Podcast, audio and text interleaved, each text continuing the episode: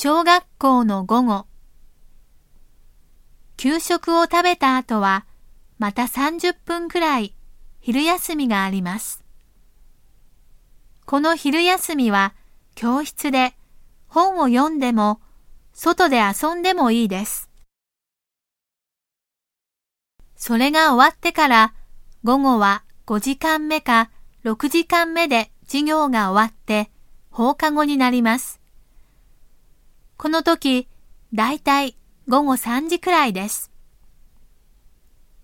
学校の門は4時に閉まるので、6時間目の授業が終わってからなら、だいたい1時間くらい学校に残って遊んでもいいです。